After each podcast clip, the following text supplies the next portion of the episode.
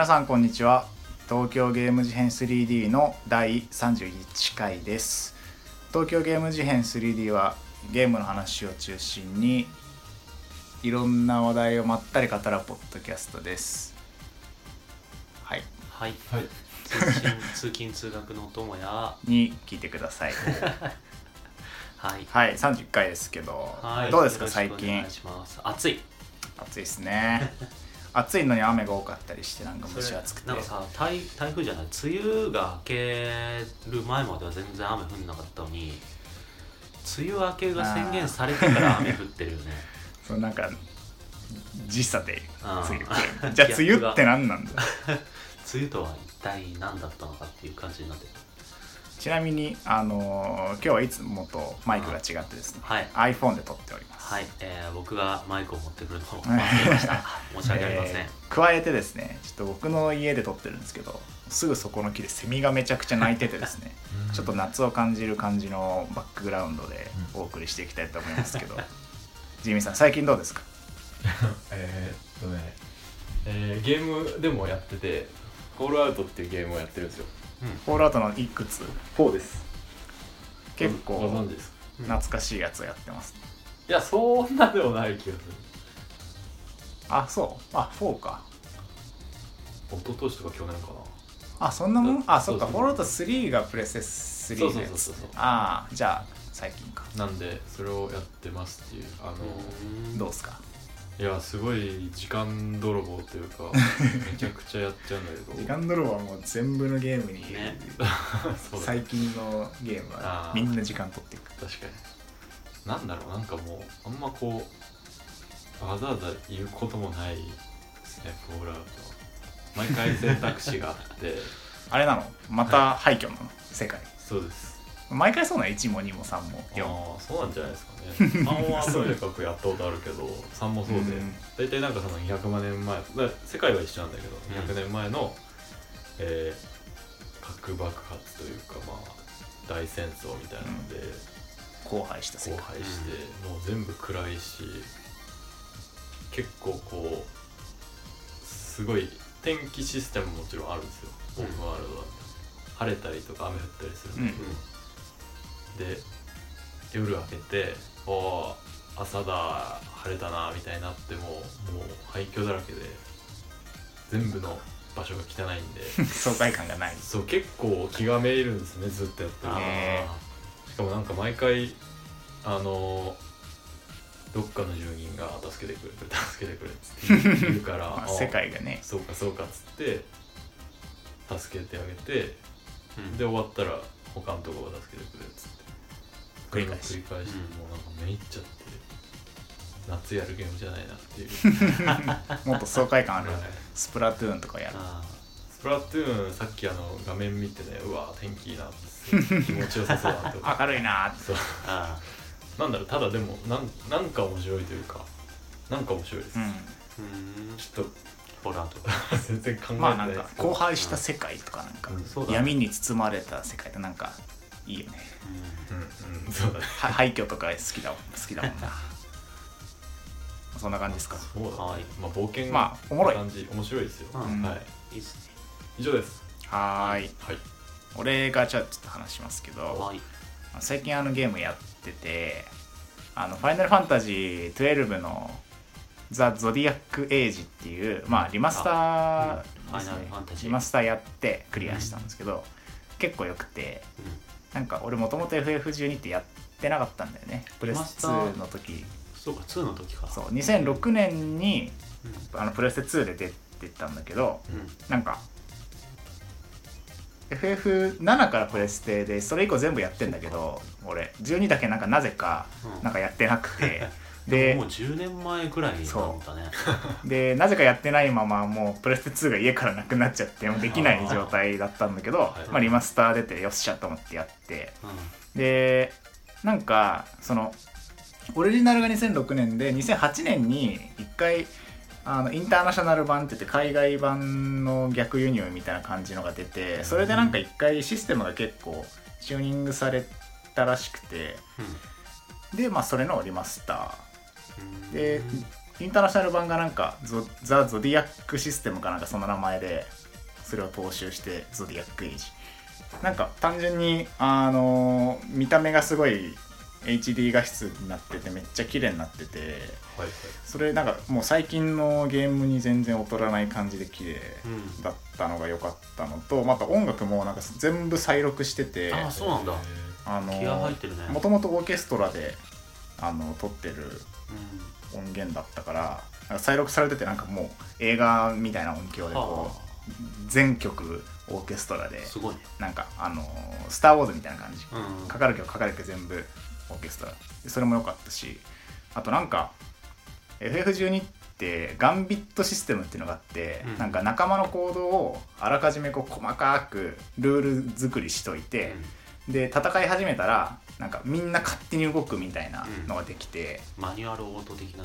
そうそうそう。まあそんな感じで それもなんかドラクエみたいになんかバッチリ頑張れとかガンガン行こうぜとかいうレベルじゃなくてなんかメニューがなんか300個ぐらいあるの。300でその一個一個が例えばなんか HP が50以下になった味方にケアルケアルラとか、でそのな条件と行動の2パターンをうん無限にこう組み替えてはいでそれを上から優先順位でガーってつけていける。だから基本的には近くの敵はオートアタックし続けるんだけどなんか味方が毒になったら毒消しをやるとか味方がファイヤー使って敵がやけどしたらそこにお湯打ちかけるみたいななんかもういろんな組み合わせを考えて4人ともセットしてで戦い始めたら全員オートでほっとくみたいなのは結構面白い。でしかもなんか2倍速モードとか4倍速モードっていうのがあってゲーム全体のゲームスピードがなんか4倍になるみたいな。なんか始まった瞬間にザカザカザカザカとかなんかめっちゃピクピクピクピクって動いて敵もなんかあの呼吸のあの体の上下運動みたいなあるじゃん。あれが速すぎてなんかすげえなんかバイブレーションして。でもそれでなんかビカンビットがうまくいってると、ザクザクザクザクザクとかってめっちゃうまいこと動いて、はい。ほっといてもボス倒せるみたいな。でなんかボスに負けたらガンビット組み直してまたなんか挑戦してほっとくみたいな 遊び方してて。でまあクリアして全体的になんかそのシステムがすごい良かったのとなんか結構世界観もなんか多種族入り乱れるちょっとなんかハイテクあれ魔導魔導でなんか引く手とかってちょっとハイテクだけど、うんうんなんかどちらかというとなんか民族寄りの世界観みたいな感じで良かったですね。まあストーリーがねちょっとなんかまあファあのファンに言われてる通り微妙でうん。なんか登場人物6人78人ぐらいいて、うん。でなんか偶像劇みたいな感じだからなんか誰が主人公でそいつにフィーチャーした物語って感じじゃなくてはいはいはいかつなんかめっちゃ明確なこいつがめっちゃ悪者みたいなのもあんまいなくて結構なんか国と国のいざこざでなんかなんちゃらとかなんかこいつもこいつで悪いけどなんかこういう理由でやってたとかなんかあんま善悪がはっきりしない感じのストーリーでうん。なんかなんか歴史とかはすげえ重厚に作られてて話もすごい政治絡んでてなんか複雑なんだけど、うん。なんかいまいちこうパッとしない感じのストーリーそのまま終わるっていうなんか。聞く感じだと結構面白そうに聞こえるんだけど。うん、まあ全体的には面白い。ただ本当ストーリーがなんか 俺曲曲よし世界観よしシステムよしうん。ストーリー微妙。感じ。俺そういうなんか偶像劇的なやつとか結構好きだから。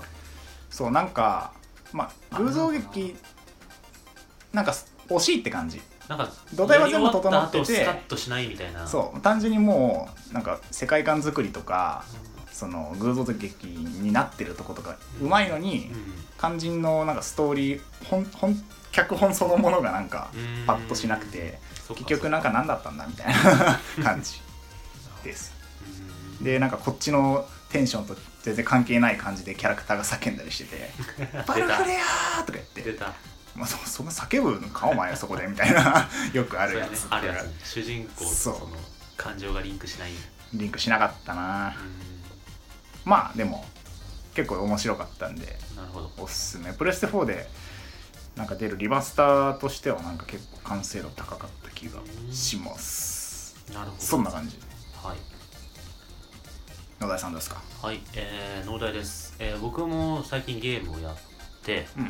えー大逆転裁判2」はいはいはい。えーなるほど龍之介の覚悟だったかな？覚悟。っていうゲームを、うん。がこの前出たばっかでうん。それをちょっと前にクリアしたところなんですけど、まあ、大逆転裁判っていうのは、まあ、逆転裁判シリーズの一番新しいやつで、うん。まあ、逆転裁判っていうゲームがもともとゲームボーイアドバンスのシリーズで出てたのが、まあ、DS3DS っていう風に展開してった時に6まで今ナンバリングされてるんだけどそれとはまた別のあ6まで出てんのそう6まで出てる逆転裁判シリーズの本編のナンバリング。なるほど龍一のやつか。そうそうそうそうそう。で4で主人公が変わって56まで来てんだけど今。うん。でそれとはまたちょっと別の軸ででそのなるほどうん。龍一っていう逆転裁判シリーズのうん。あの主人公がいるんだけどそれのご先祖様っていうかえっ、と19世紀だからまあ多分2代ぐらい前のそうなるほどうん。龍之介っていうのが、えーと主人公。明治。で明治時代のその日本と大日本みたいな。そうそう大日本帝国とイギリス？大英帝国？はあ。だから大逆転。だそうそうそうそう。そうの、あのー話がリンクするっていう。なんか結構架空の人物とかも出てきてシャーロック・ホームズが登場したりとかしてて、夏目漱石ってことです夏目漱石も出てうん。でそれはもうなんかこうちょっとなんモモダン明治大正モダンみたいな感じの世界観でちょっとなんか昔のなんだろうちょっとゴシック入ってる日本文化みたいなね大正文化みたいな感じの世界観うん。の中でその逆転裁判シリーズの醍醐味のその大法廷バトルみたいな証拠を突きつけてロジックを展開していくみたいなのをやるゲームなんだけど、で今回それの2作目「大逆転裁判」っていうのがまず発売されてそれの2が出たってことでやったんだけどすげえ良かった。えー。いやーやりてー。あのねまずね1がね1っていうかその無印の大逆転裁判が出た時にいろいろ中途半端に終わってたんだようね、ん。うん、なんかなんだろうキャラの生い立ちとかなんでこのキャラこんなことしてんのとかその黒幕その物語全体の黒幕が全然いなかったりとかなんかちらっと出てきたキャラがそのままなんか出てこないまんま終わっちゃったりとか、なんなんなんだろうこれみたいな 結構なんか消化不良な感じで終わってて何だったんだろうなあれなあれはみたいな感じだったんだけどうん。で今回2でそれがやっと全部回収される感じ、あじゃあもう2でもううん。完全に、終わったね多分。ああいいね、うん。でやりたい。なんかもう多分1だけじゃこれ2をやった後だとこれ1本には入りきらないなってのも分かもともとうんそうもともと2までの分ぐらいのボリュームのある話だったのを分割した可感じ。能性そうそうそう感じがすごいあって。で分割した上で1の中でも一応区切りはつけなきゃいけないからこうなったんだなみたいなのがすげええ後から2をやった後だと感じた。なるほど。でも2だとその大逆転裁判のあじゃあ逆転裁判シリーズのなんか123の時が一番俺的には面白かったんだけど一個一個一つずつ完結しながらもその全体通して123っていうシリーズ全体を通して一つの話がこうまとまる感じうん。みたいのがすげえあって今回もその大学じゃああれか2で例えば「あ1のあれか」みたいなそうそうそうそう。のが多い。あこのキャラはこういう生い立ちしてたんだみたいな。というか2やんないと1もなんか正しく把握できないみたいな状態になってて。2をクリアしてやっとその1で広げた風呂敷をちゃんと畳み切れたみたいそうななんだ。感じがしてた。逆転ですね。うん、そういうことだから意義なしっていうことでうん。うん、いや面白かった。本当いいなしだよ面白かったです。ううん。ん、だから1大学転裁判の1やったけど2は今回どうなのかなみたいな思ってる人はうん。には結構おすすめできる、マジか。やろう。ん、結構多分ねそういう人多いと思うんだよね。うスサトさん出る？ちゃんと。出る出る出る。ならやるわちゃんと披露にしてるわ、佐藤さんが好きなんだようん、すげえよかったおすすめ。はいおすすめです。ありがとうございます。はい、はい。そんな感じの3人ですけど、はい。まあ今日は当然ですけどもうん。スプラトゥーン2の話をしましょうそうだね、まあ、この話をしないわけにはいかないでしょありましたまあこの収録時点で発売してから2週間ぐらいかな。3週間かな？2週間か。結構経ってる。23週間経っうてる。ん。に3週間3週間経ってる。3週間経ってる。うん。まあうん俺も農大もたくさんやってるんで、うんここら辺りで一回感想をこう言って、ね。一区切りっていううん。感じでしていきたいといきたいと思います。はい、じゃあ今回はスプラトゥーン2はい。よろしくお願いします。よろしくお願いします。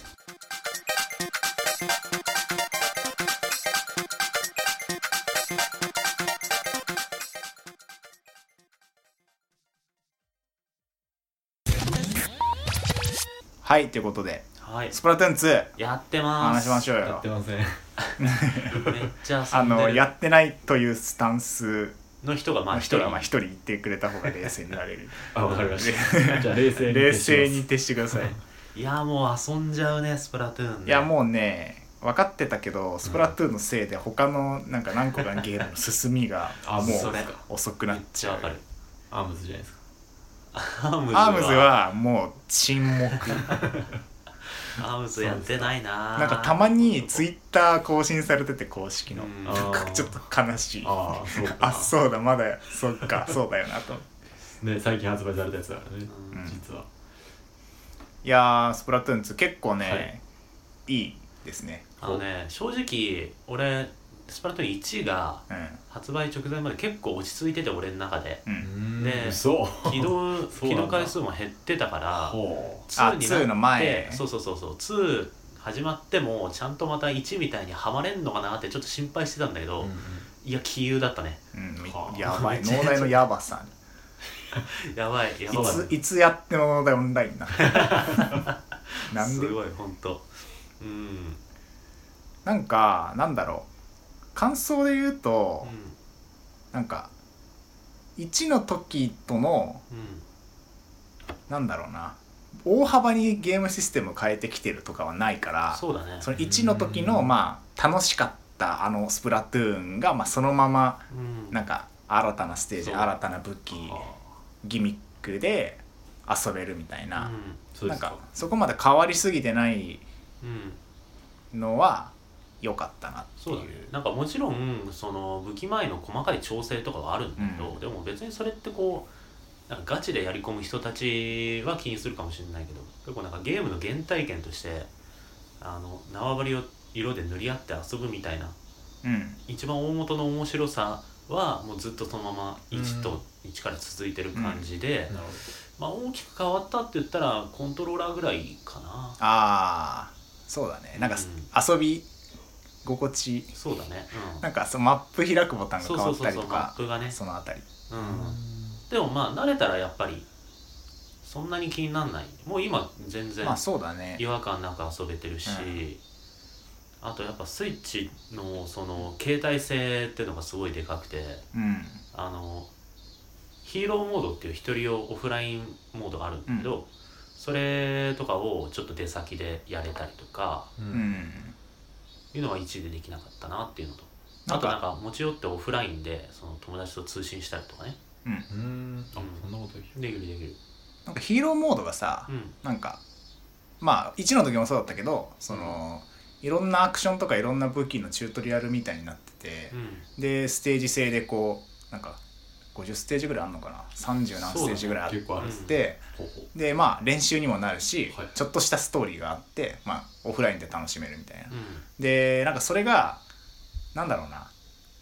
各ステージなんかシューターローラーってなんか武器のジャンルがあるんだけど、うん。その一番オーソドックスな武器がこうずらーってこうなんか並べられててこの武器でこのステージクリアしたみたいな感じでこうチェックが入っていくんだけど、だから一つのステージに対してず各武器でなんかクリアするみたいな、まあ、実績じゃないけどなんか埋めるみたいなのがあって、なんかそれのおかげでなんかあなんかちょっとヒーローモードやっとこうみたいなオフラインの時にうんうん。なんかオンラインで縄張りバトルできないけどヒーローモードのこのステージだけなんかやってなかったローラーでちょっと電車の中でちょろっとやろうみたいなのができて、なんだからまかあやり込みってことではないけど長く遊べる仕組みっていうか、がそういうのはある。オフラインの方にもちょっとあるかなっていう、ほうでなんかその1の時は基本シューターっていう一番基本的な武器でしかヒーローモードはやれなくて、うん。でアミーボっていうなんかおまけ要素みたいのでローラーとかチャージャーみたいのを使えたりしたんだけどあ今回はまあそれローラーもチャージャーも一人でやってる時に普通にアミーボとかなしで使えてもちろんなんかストーリーの進行具合とかによって手に入る武器とか違うんだけどだからいつも使ってなかった武器の練習とかにもなる。うん。うんちなみにあの電車でやるときはどうやってやるんですか？携帯モードじゃない、結構さこう動かすじゃん。うん。ウィーとか言って。それで隣の人にこうバーン。あそんなにはならない、なんだうん、なんかジャイロジャイロセンサーの感度とか調節できるしカメラもジャイロ以外でスティックでも動かせるから、うん別そうになんかそんな左右はスティックで。うん、そんなそんなにはならない、うん。なんかそのジャイロの設定とかを、うん。まあ、感度とかをあのモード別に決めれるようになっててああそうたへーなんかそれがすごい良くてなんかテレビモードではこのぐらい。ああそりゃでもその携帯モードではなんかもっと感度良くして、はいはい。本当に手首の微妙な動きでグインって動くようにあ俺俺はしててうん。それやってるからなんか電車の中でも、まあ、家でグーンってやるほど なんかそんな動かさずにまあでも言うて動くけど、まあ、手首の動きでうん。ああやるみたいそうだそりゃそうだな、うん。確かだそういうなんか細かい改良点みたいなのが結構たくさんあって、にううん。ん。でもやっぱ楽しんでますって感じだよね。そうだね。なんかその縄張りとかで言うとなんかこうアクションが増えてるじゃん。あのああうんうんうん。スポンジみたいのがあって。アクションというかギミックだね。ステージのギミックか、そうそうそうそう。なんかそのレールみたいなのがあってそれをビシューって滑っていったりとか、うん。グラインドレールみたいな。そうそう。スポンジみたいなのがあって打つとブーって膨らんで、まあ、障害物はあになるみたいなステージのギミックが1の時から増えててでまあ、そのギミック自体はその1のストーリーモードであったやつなんだけど1の時からなんか「まあ、縄張り部でもこのレールあればいいのに」とか「スポンジあればいいのに」って言われたやつが、まあ、2では縄張りでも出てて。でまあなんだろうでも全体的にちょっと足し算じゃない、ね。のスプラマニューバーっていう両二丁拳銃みたいな武器は撃ってる時にジャンプボタンを押したらバシュンってこう緊急回避みたいな動きするんだけど、へなんかもうそういうその基本の動きプラスアルファのなんか特殊な動きをする武器が徐々に増えてきてて、そうだね。なんかそこはまあ1のユーザーを満足させるとか、まあ、バリエーションも含めてちょっと足し算な感じになってる今日ちょうど新しい武器昨日かが追加されたばっかでシェルターっていうほ傘とショットガンを合わせたみたいな武器なんだけどもう めちゃくちゃだよシェルターも。なんか一回バシュンって撃つと三段銃みたいな感じでインクがバシャッと飛ぶの一回だけ。でそのままトリガーを押しっぱなしにしとくとバサって傘が開いてて。そうそうそうなんかシールドみたいな感じでしばらく持ってられる。はでさらに押しっぱなしにしとくとその傘がパージして傘だけ前にヒューって飛んでいくの。で それをこう追いかけつつ傘の影に隠あれてーかっこいいやつじゃん。敵をなんか三段銃でバシュンバシュンって撃つみたいな武器がちょうど昨日あたりにもう特殊よ。そうそうそう、手食いね。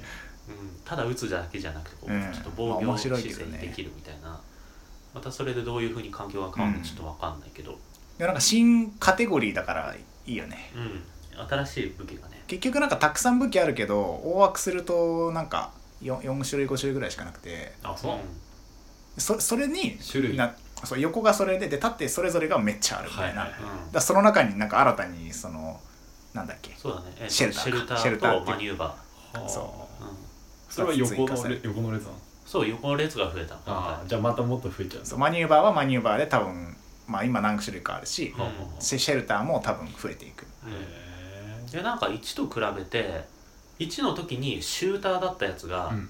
2でマニューバーの枠に移動したやつとかあるんだよ。えもともとなんかあの上下に銃口のついたデュアルスイーパーっていうなんかシューター系の武器があってちょっと連打の速い射程の長い武器だったのが、それから上下にバコって分かれて両手持ちの二丁拳銃になってそのマニューバーっていう枠の中で一番射程が長いうんっていう武器になったあーなるほどねそうそう。ああそ面白いねそういうなんかそういう変わり絵があって。うそうそうそう。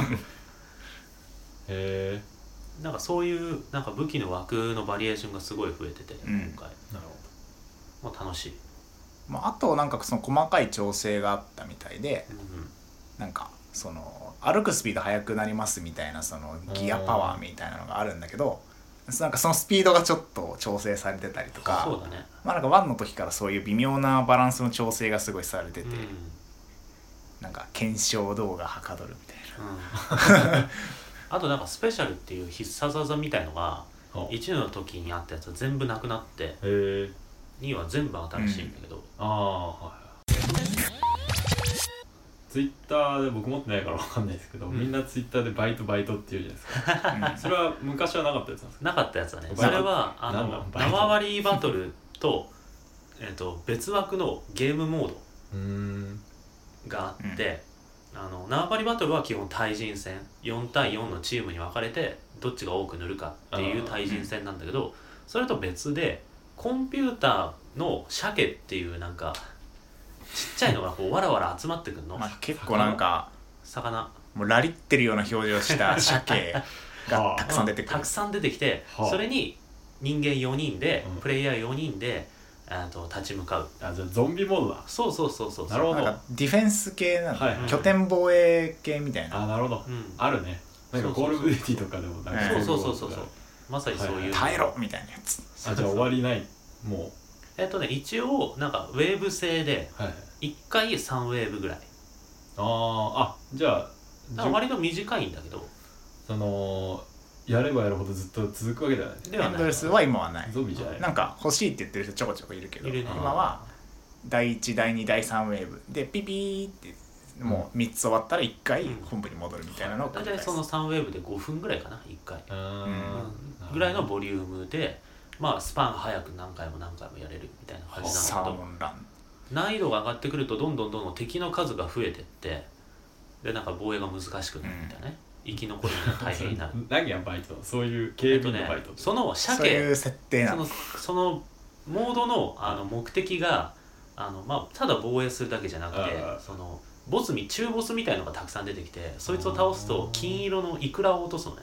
あそれを集そうめると。そのイクラをそのウェーブごとにノルマが決まってて何個以上集めたらクリアっていう形になるんだけどそのイクラを集めるっていうのが、うん。あのスプラトゥーンの世界観の中でバイトっていう扱いになってる。うーんなんかバイト募集中みたいな。なるほど。でなんかその鮭だから熊の木彫りの熊が なんかその店長みたいなのがいてなんかようこそみたいな。頑張ってくれみたいなこと言って なんかなんか今日もバイトなんかよろしくみたいなこと言ってくる。うん。で俺らはそれに「はーい」って言って4人でブシューンってなんかその鮭がめっちゃ出てくる公共地点みたいなとこ行って、はいはで限られたエリアの真ん中らへんからスタートしてもうあらゆる方向から鮭がなんかノロノロノロノロ出てきてねで来た来た来たとか言ってこうババババって倒して倒したらいくらが出てきてそれ回収してっていうのをまあやる楽しそうめちゃくちゃ楽しいようめちゃくちゃ楽しくて、ね本なんか当に縄張りバトルより楽しいんでぶっちゃけそう縄張りよりもそのサーモンランっていうんだけど、うんそのモードがそのサーモンランの方が頻度高いぐらい、うんうん基本的にやっぱコンビネーションがすごい大事になってくるから、ボイスチャットでやりがち。そう。フレンドと。だから結構そのちっちゃい雑魚みたいな弾23発当てれば倒せるようなちっちゃい鮭と別に、うん。さっき言ったような中ボスみたいな大物鮭っていうのが出てきてでその大物鮭にもバリエーションがあって、うん。なんか頭の上で爆弾膨らまして投げてくるやつとか、はいはい。なんかすげえ飛んでるユニットみたいの乗ってミサイル飛ばしてくるやつとかステージの端っこになんかいきなりこう塔みたいなのがニューって出てきてそこからこうレーザーみたいなのをビーって飛ばしてくるやつとか。壁貫通のなんか一本の細いのをピーって言ってなんかそれが横にこうないでいくみたいなあの打ってくるやつとか。とか。あインクじゃないじゃんもう。あもうインクなんだけど。こっちはインクで向こうはなんかわかんないか緑色のなんか液液体みたいなの出してくるそうそうなるほどねまあインク的な扱いで、ほうほうほで一個一個は結構対処は簡単なんでそのうん。爆弾膨らましてくるやつはその膨らましてる瞬間に頭をを撃ち抜けば倒せるとか、あの飛んでミサイル飛んでくるやつはそのミサイルのユニットに向けてボムを投げれば倒せるみたいな一個一個の対対処は単体で見ればそんな難しくないんだけどその大物鮭が2体3体同時に出てきたりするとあうん。今あっちからレーザー来てるけどこっちからミサイルも来てて目の前に爆弾がいてやばいみたいななんか結構なんか対応に追われてて。であの4人全員こう死んだら終了。でも、えっと、死んだキャラに向かってインクを打つとピューンって復活するからはい。はいはいなんかそこも駆け引きが。ははい。でなんか各ステージそのイクラを、まあ、15個集めればノルマクリアみたいなのがうん。毎回こうまあ増減して今回15今回16みたいな。でそれを集めればいいんだけどなんかその敵がたくさん出てきて誰かが死んじゃったら今目の前の敵倒すのか仲間を助けに行くのか。あなんかあと1個で完成だったら別に前のやつ倒す助けなくてものいくらだけ納品してあとは生きの生き残れば生き残れば勝ちみたいな、もうあとは逃げる方がいいとか、うん。なんかあの敵は2人で行った方がいいとかあなんか1人だけ人なんかあいつはなんか連打が効く武器の方が絶対すぐ倒せるから俺が行くとか、うん。なんかそういうなんか武器の武器の性能とか相性を考えながらなんかちゃんとコンビネーション取ってなんかちゃんとこあのボイスチャットで連携しながらやんないとなんか難しくなっていく難易度に耐えらんなくなっていくみたいな。そうそうそう。もうあのなんかレートがあってさなんか達人バイトボーイとかなんか熟練のバイトボーイとかなんかあって、うんで一番上のマックスカンストした4人が集まるとなんかもう難易度がやばくて なんかなんか雑魚敵は普通に出てくるんだけど、なんかその肩パッドって呼ばれてるその両肩になんか3つみ マルチミサイルみたいなのあってあなんかピピピピってロックオンされてああ。なんかバンバンバンバンバンバンバンバンって上空に撃ったミサイルがロックオンされた上空から1人4発ぐらいバンバンバンって落ちてくるやつとかが、なんかあっちとこっちとそっちに3体同時にブンって出てきて なんか絶望みたいな。やばいやばい。でそいつに頑張って対処してたら逆方向からタワーがニョキって出てあのレーザーピーって撃ってきたりとかしてもうなんかあこれ無理だわっていう難易度になってくる。だんだんね。そうなってくるともう全員フレンドボイスチャットで始まった瞬間自分の武器をこう声に出して「ローラー」とか言って。あ言って今回俺シューターっつってそう。で「あじゃあなんかタワー来たら野田よろしく」とか言ってはあ。なんかもうガチコミュニケーション取ってやってるみたいな。チャージャーとかで爆弾やるわみたいな。うん。武器はねランダム、まあ武器はそうあのあのバイトが結構今1日おきぐらい？1日やったら次1日はやれないみたいな。うん。オンラインなんだけど、えっと期間があってその期間ごとにあの武器が指定されてるの4つ。うんうん。でその4つをチーム内4人でウェーブごとにランダムで決定、うん、だから例えば今回はシューターチャージャーローラーブラスターみたいな組み合わせ。だけど次回になった時はローラー筆シューターシューターになったりとかして、うん。毎回そのあ今回はこの4つだからローラーの人はこういう動きした方がいいとか,、なんかそういうのが変わる、うん。自分で武器選べないから、うん。なんかそれこそさっきヒーローモードで言ってたような普段使わない武器とかが来た時にどう動くかみたいな、練習にも。俺チャージャー引いちゃったけどチャージャー使えないからちょっと生き残りメインの動きをさせてくれって言ったりとか,、そういうのもあったりして。はでなんかなんでそれをやんのって話なんだけどご褒美がすげえ良くてね。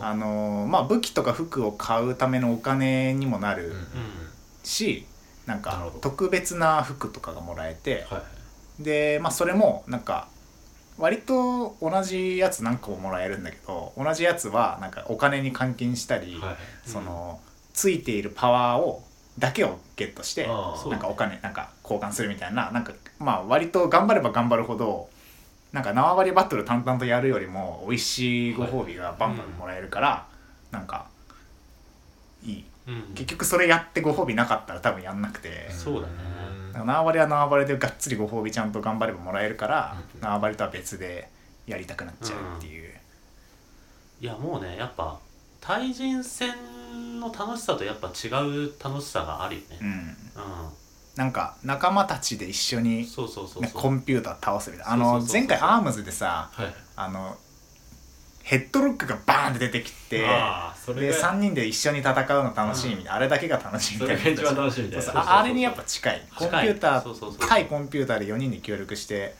なんか対略あの戦略練って立ち向かうみたいなのが、すげえ面白くて。面白いよね。なんかねなめてました。ねめちゃめちゃ面白かったね。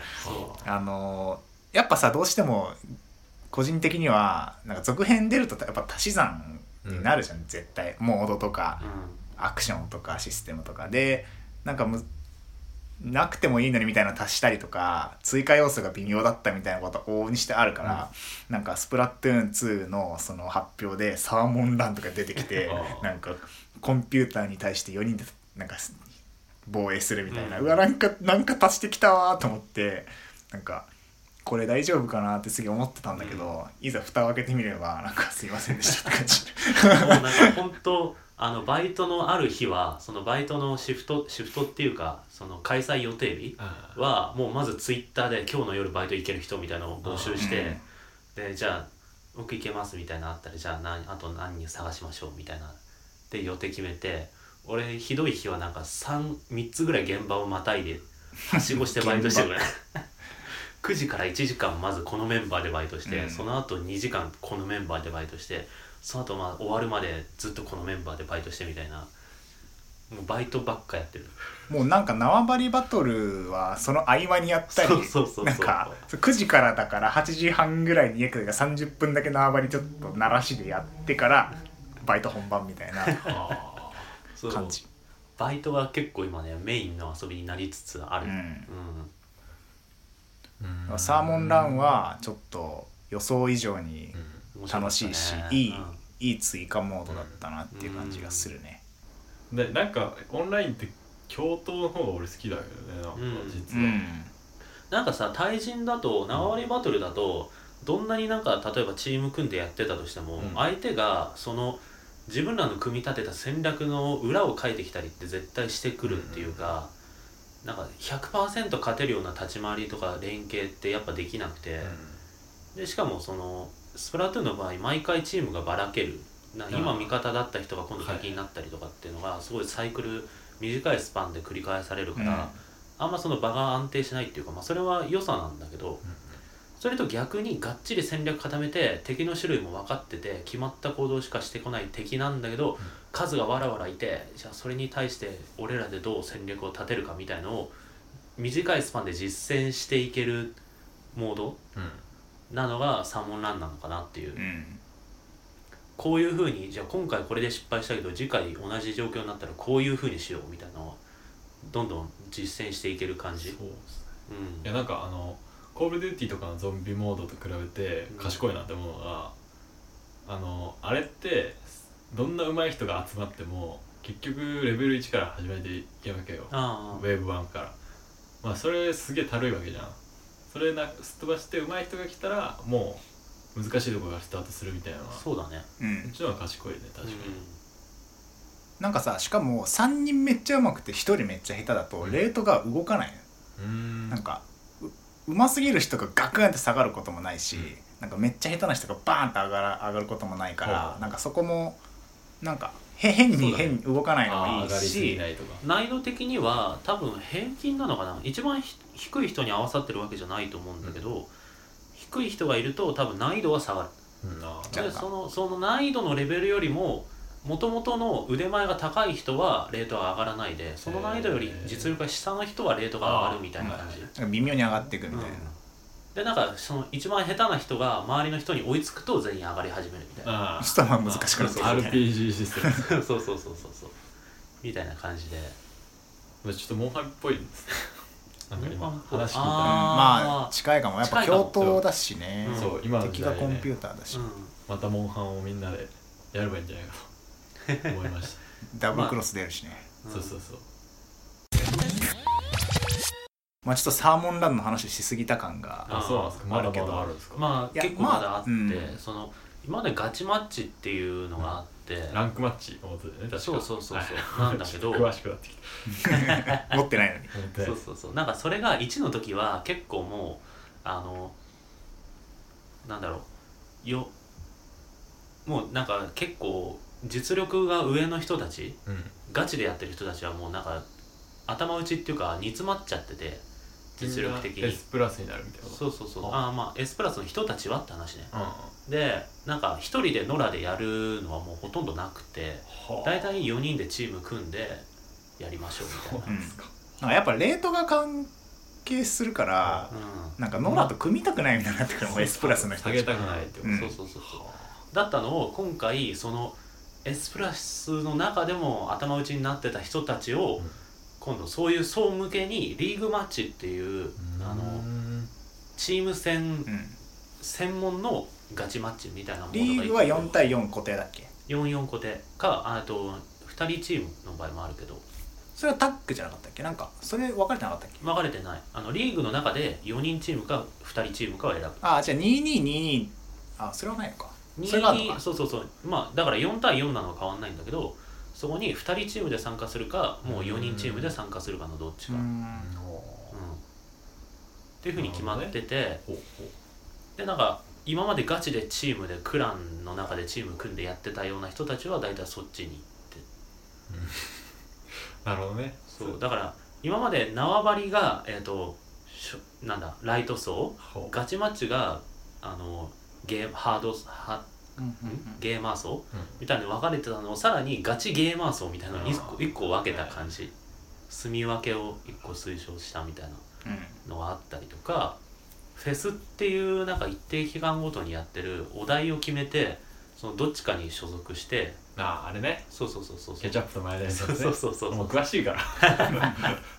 をやるみたいのにもはい。そのチームで参加できるモードが増えたり。とかあうん。まあでもその辺は新しくなったっていうよりは一に足し算っていうか、まあそうだうんね、改良改善された点みたいなところはあるんだけど、まあ、基まあ本的には変わってないかな。なんか感心したのはルールごとに腕前分かれたのが結構へー。これはいいなと思って。ガチマッチの中にも3つぐらいルールがあってなんかあの特定のエリアをたくさんあの取得しといた方が勝ちとかあの敵の陣地にその矛っていうオブジェクトを運んだチームの勝ちとか、あーはいはいはい。なんかいくつかルールがあるんだけど今まではそのどのルールやっても腕前ってのは一つだけでどのルールで勝っても負けてもその腕前が上がったり下がったりしたんだけど、うん。今回その矛だったら矛の腕前うん。エリアだったらエリアの腕前みたいな感じで分かれててエリアは得意だけどエリアは得意で S プラスだけど矛は B みたいななんかそういう感じになってる。うん、なんかワンの時に結局得意なのと苦手なルールってあってあーでそれがもう全部ごっちゃでガチマッチ。ランク S いくらとかみたいになってたからなんかその自分が苦手なルールの時はやんないみたいな人がいたりとか、なんかその苦手なのが来たらランクすげえ下がっちゃあってで得意なの来たらまた上がるみたいなことが起きてたからもうなんかそのルールごとに全部腕前を分けちゃってなるほどねだからなんか下手なルールは下手なままだしなんか得意なルールは別に下がんないしうん。って感じでなんか結構いい。俺は結構いいなと。そうなんか全部 S プラスにするまで結局1の時と比べて3倍の時間がかかっちゃうことになるんだけどだけどなんかその中にも腕前の飛び級ってのがあって、うんあんまり上手い人だと一番最初の軽い工程をすっ飛ばしてそこそこの難易度まではとりあえずいけるみたいなのになってたりとかまあ考えられてるなってういう、うん。んその辺やっぱさすが。やっ二ぱ進化の。S プラスなんですか？S プラス俺ねガチマッチなんかあんまやってないんだよ俺なもバイトばっかやってあそうなんです。縄張りかバイトだな。全部 A, A マイナスぐらいの、うん。なんかやっぱガチマッチはねイライラする、う あそうなんですうん。それな。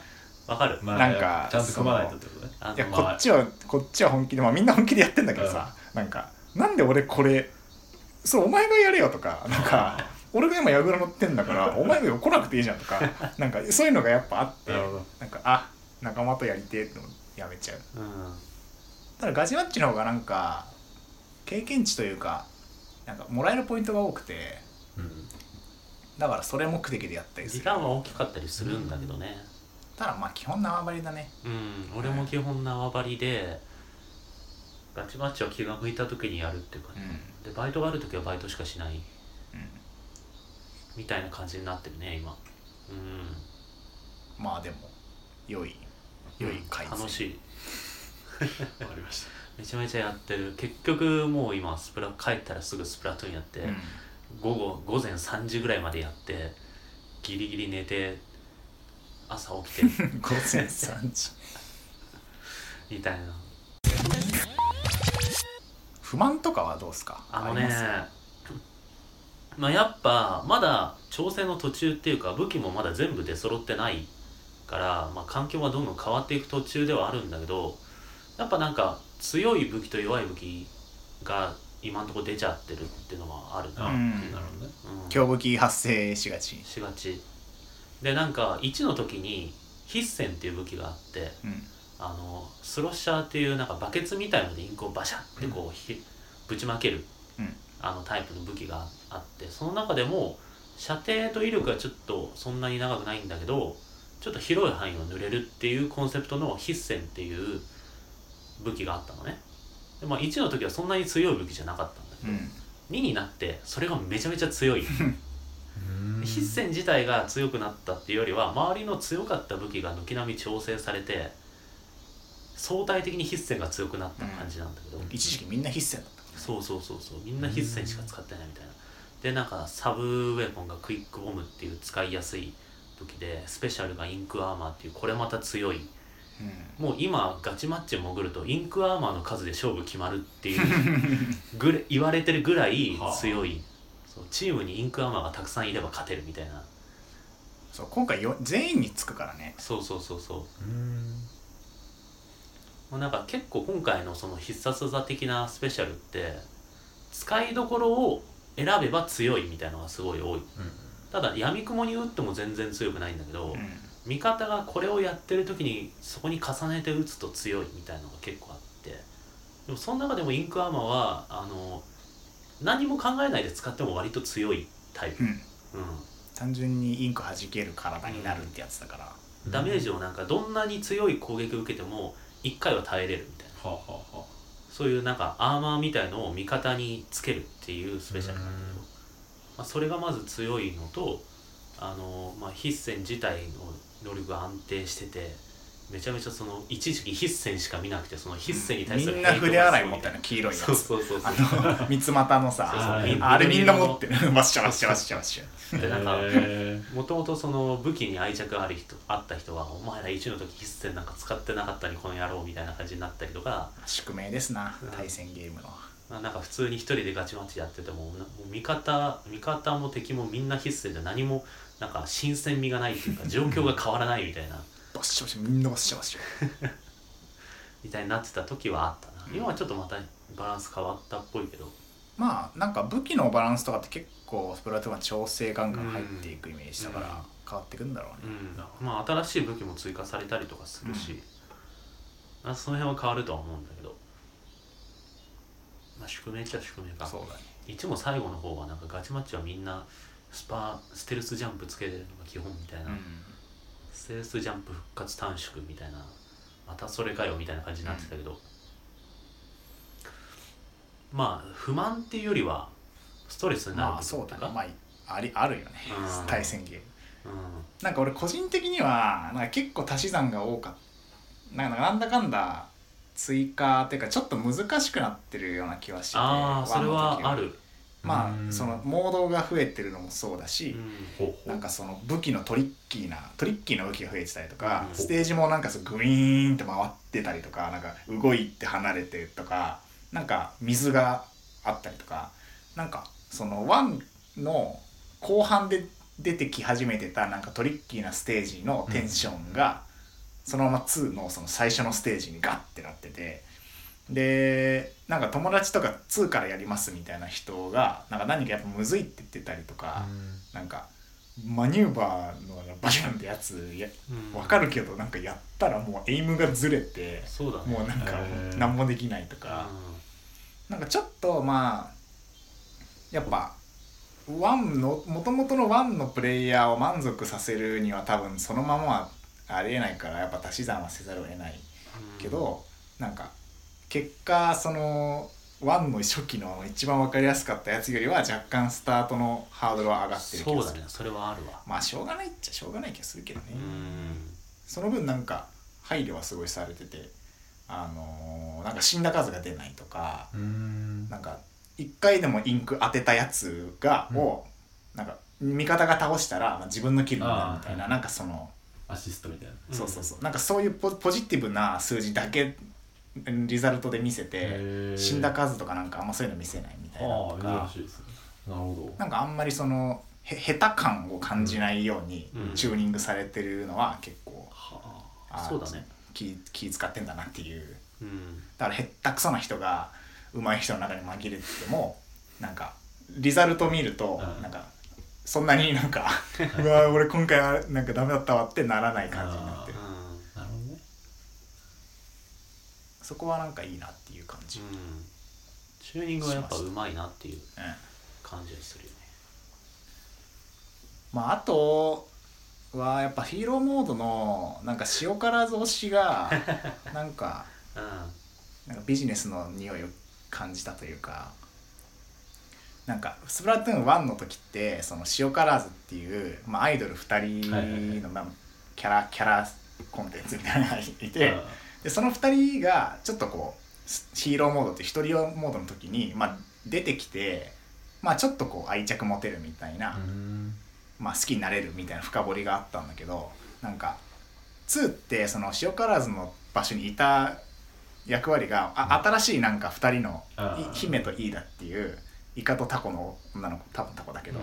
いてまあなんかだから当然俺はそのヒーローモード2のヒーローモードはその2人がちょこちょこ出てきてうん。1の時みたいに なんかあやっぱこの2人いいわみたいなテンタクルズって言うんだけど、テンタクルズいいわってなるんだろうなって思ってたらもう完全に塩辛ず あだった。もう完全に。テンタクルズ出てこなかった。全く出てこなくて。うん。でなんか多分なんかその塩辛ずっていいキャラクターが1でできちゃったから、うん。2でどこで出す多分話に絶対なっててなんかまあそう考えるとそのヒーローモードでやってなんかテンタクルズはまあ、ま、毎回起動車出てくるしうん。それでええやろって感じになったんじゃないかなって思うんだけどなんかあまりにもまだテンタクルズのことが知れてなくてなんか もうちょっとテンタクルズなんとかしてくれやって思ったなんかでも割とスプラトゥーン1の初期の頃もそうだったかなって感じはしててうん。俺全然最初塩辛ず好きじゃなかったし、うん。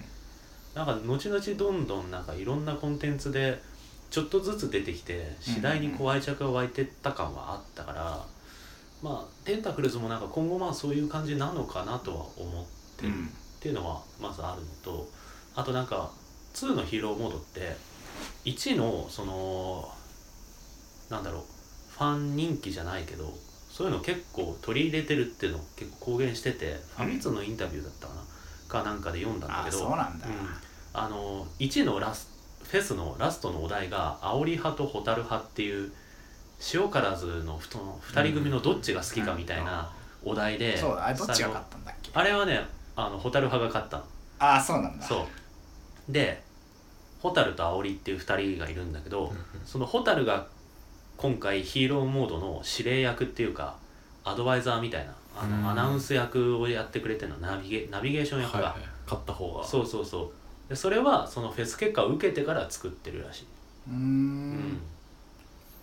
まあなんかわかるけどね。うん。わ、かるけど。でもやっぱ俺もテンタクルズをもっとストーリーに絡ませてほしかったなってのは思った。うん。なんか塩辛ずそうしないと出番がないっていうのもわかるけどね。わかるんだけどね、なんかワンのキャラじゃんみたいな。なんか 2, 2から始めた人がなんかこのこの人たちは誰みたいな。うん。俺らは嬉しいけどね。なんか、ううんわおりちゃんが乗っ取られてるんじゃないみたいな。蛍ちゃんがみたいな感じになるけどどうどうなん、うん。どうなん俺はテンタクルズは今後に期待って感じのスタンス、まあなんかやってほしいねちゃんと、うん今のままだとなんかうん。ただ、ただステージ紹介してる子たちみたいな感じだっていうから、同じ人でもよかったんだよ。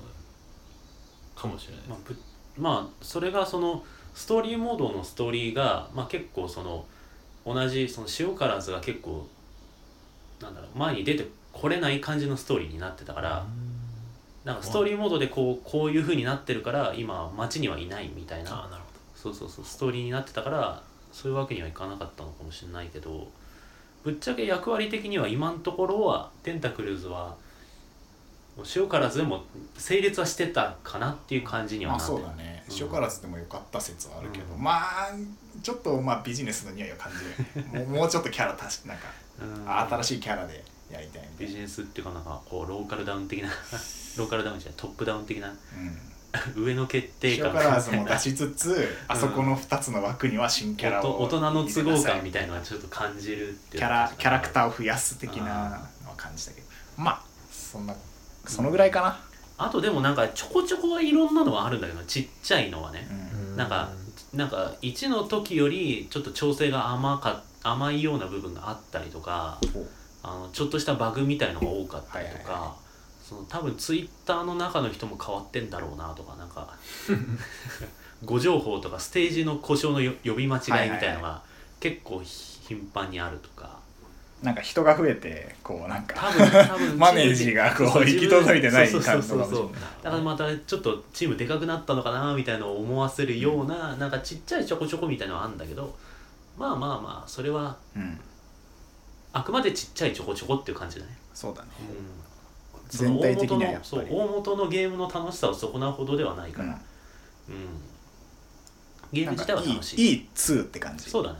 うん。うん。うんさすがさすがって感じ。だうん。ほいほいほい以上です。はい。そんな感じですかね。ほいはい。はい。話しましたけど。はい話しましたね、今週も。まあいいゲームですね。いやよかったですいや楽しいです、あのアンケートのね内容をもっと当たり障りあるやつにしてほしいなと思います。どういうこと？アームズとスプラトゥーンどっちが好きですかとか。フェスのフェスのお題。いフェスのはい。やそれで言うと1の最後の青りとホタルは相当えぐいなって思ったけどね。なるほどね。確かじゃあ今回は締めます。はい。東京ゲーム事変 3D では皆様からのお便りを募集しています。にはいハッシュタグゲーム事変を添えてのツイートまたは、えーお。公式ウェブサイトのお便りフォームから気軽にお送りください。お。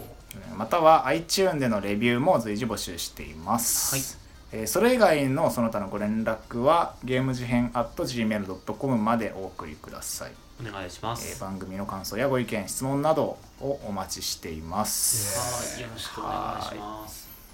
えー次回はなんかまあなんか話しますか。そうだね。決めてないけどなんか吉名にはい、まあ次回も聞いていただければと思います、はい。それではまた 再来週にお会いしましょう、はい、さようなら。さようなら。さようなら